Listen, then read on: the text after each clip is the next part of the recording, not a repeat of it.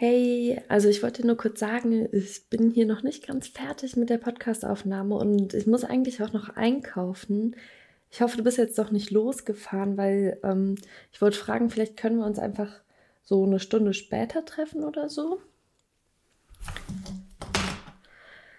Ja, keine Ahnung, wie viele solcher Nachrichten ich im vergangenen Jahr geschickt oder auch bekommen habe.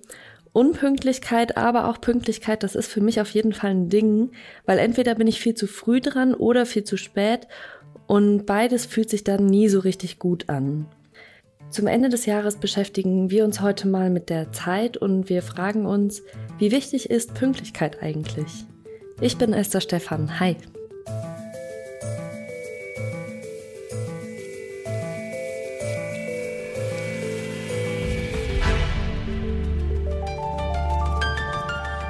Zurück zum Thema.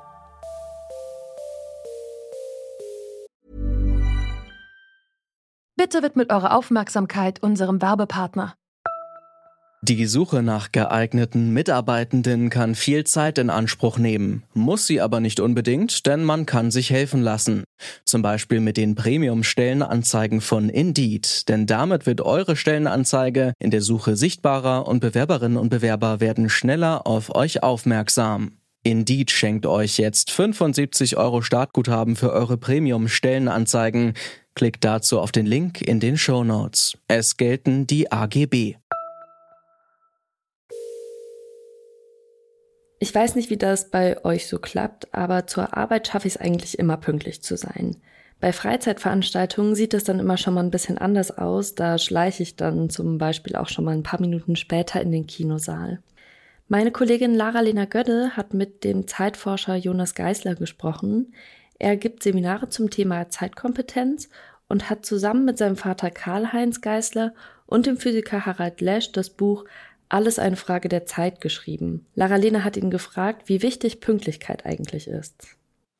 Die Pünktlichkeit ist wichtig, um Aktionen zu synchronisieren. Und wo man aber früher quasi eine größere Verbindlichkeit hatte oder eine dauerhaftere Verbindlichkeit, können wir heute mit unseren digitalen Geräten unsere Verspätungen pünktlich ankündigen und stets nochmal umkoordinieren. So, so gibt es dann sehr kurzfristige Synchronisationen. Das ist einerseits eine große Freiheit und andererseits zwingt es einen dazu, ständig neu zu koordinieren und alle Bälle in der Luft zu halten, um einigermaßen pünktlich zu sein oder auch die Pünktlichkeit kurzfristig zu verschieben, um dann zu einem weiteren Zeitpunkt versuchen, pünktlich zu sein. Und so sind wir dann alle gezwungen, ständig zu jonglieren. Und das ist das, äh, wenn, wenn das eine Extremform annimmt, dann haben wir so eine Situation des rasenden Stillstands, wo ein System rast, jeder beschäftigt eigentlich jeden, um sich irgendwie abzustimmen. Und am Ende eines achtstündigen Arbeitstages frage ich mich, was habe ich eigentlich gemacht die ganze Zeit? Ja, ich kann mir vorstellen, dass die Leute heutzutage irgendwie unpünktlicher sind als vorher, weil man ja, wie Sie auch gesagt haben, immer wieder schreiben kann, so wird noch ein paar Minuten später, bin jetzt gleich da, bin auf dem Weg. Also wir wissen eigentlich schon von vornherein, ganz so schlimm ist es nicht, wenn ich zu spät komme, weil ich kann ja Bescheid sagen und dann macht sich die andere Person keine Sorgen. Ja, und aber in einer On-Demand-Welt kann auch die Person, die dann vielleicht eine kurze Wartezeit hat, die sofort mit Aktivität oder Konsum wieder füllen. Deshalb nimmt die Pünktlichkeitsmoral tendenziell ein bisschen ab. Das ist ja ein Konstrukt, das aus der Moderne stammt, wo wir uns ganz stark an der Uhrzeit orientiert haben. Und die Uhrzeit symbolisiert immer den Takt, eins nach dem anderen. Und jede Stunde ganz exakt gleich lang leben. Alle lebenden Systeme sind aber nicht nach Takt organisiert, sondern nach Rhythmus. Und Rhythmus ist immer Wiederholung mit Abweichung. Jedes Jahr, Frühling, Sommer, Herbst und Winter, jedes Jahr anders. Unser Herz schlägt die ganze Zeit, jedes Mal ein bisschen anders, je nachdem, was wir tun. Und wir haben quasi ganz stark standardisiert und vertaktet. Das ist quasi das Modell der Uhr und der Maschine. Und unsere Smartphones, by the way, werden in dieser Art und Weise auch noch zusammengesetzt. Also das ist nicht nur der Vergangenheit angehörig. Aber in einer stark vernetzten, in der berühmten VUCA-Welt geht es eher wieder darum, gut im Rhythmus zu sein. Und die vielen Dinge, die gleichzeitig auf uns einprasseln, rhythmisch zu jonglieren und dabei natürlich auch ganz viel sein zu lassen. Weil je mehr Möglichkeiten wir haben, desto mehr müssen wir sein lassen. Die VUCA-Welt meint übrigens eine Welt, in der alles irgendwie unsicher und komplex ist. Alles befindet sich immer im Wandel, alles ist digital. Das ist natürlich praktisch, wenn man doch mal einen Termin kurzfristig verschieben will. Für die wartende Person kann das aber auch ärgerlich sein. Denn sie muss eben genau das, sie muss warten. Für den Zeitforscher Jonas Geisler ist das nicht nur ein Grund, sich zu ärgern. Ich zwinge natürlich einen, jemand anderen in eine Situation, die wir generell eher als nachteilig erleben. Und das aber auch nur in unserem Kulturkreis. Es gibt andere Kulturkreise, da ist Warten überhaupt nicht so negativ besetzt, wie das bei uns der Fall ist.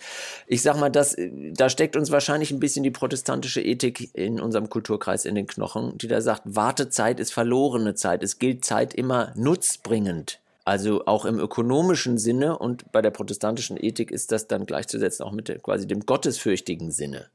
Und deshalb ist Warten, leere Zeit eher gilt als verlorene Zeit. Aber man könnte das ja auch als total schöne Zeit sehen. Ja, in einer, also der Gerhard Polter hat man so schön gesagt, wenn man wartet, soll man nichts anderes tun. Also man kann zum Beispiel seine Umgebung auf einmal ganz anders beobachten. Man kann endlich mal den Moment genießen, dass man nicht ständig mit Reizen überflutet wird, die man nacheinander abarbeitet, sondern einen Moment der Leere hat, in dem man zu sich selbst kommt, beispielsweise. Man muss ein bisschen differenzieren, worauf man wartet. Ne? Es gibt natürlich auch sehr unerträgliche Wartesituationen. Wenn ich irgendwie auf ein Spenderorgan warte oder so, dann ist das nicht mit ein paar Tipps als schöne Zeit umzuformen. Aber die vielen kleinen Alltagswartesituationen könnte man eben immer auch anders sehen.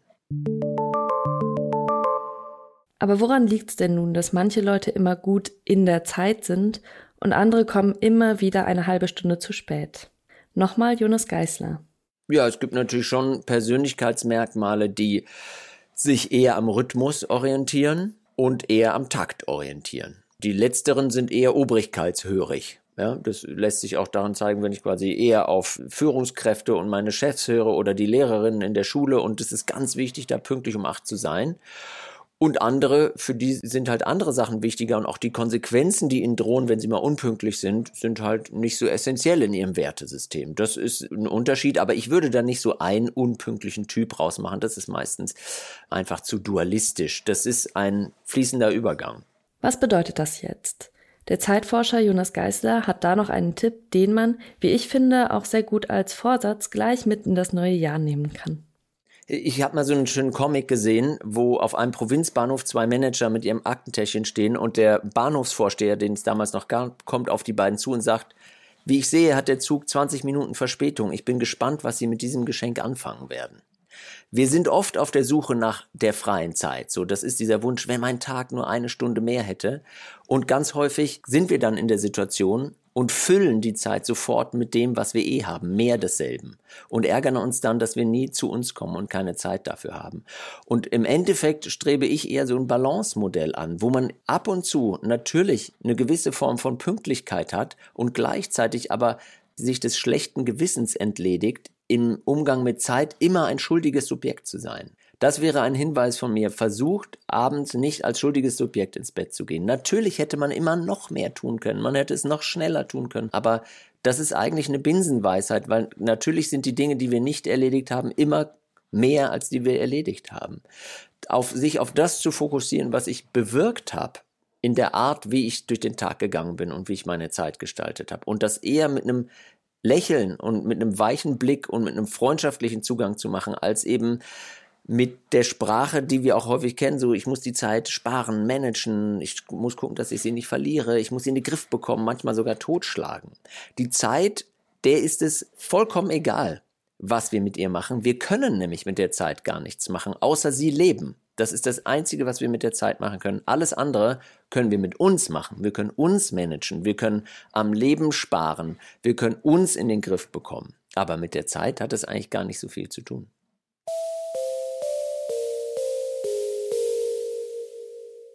Pünktlichkeit ist eine Frage der Kommunikation, der Wahrnehmung und ob man gerade mehr nach einem Takt oder einem Rhythmus lebt.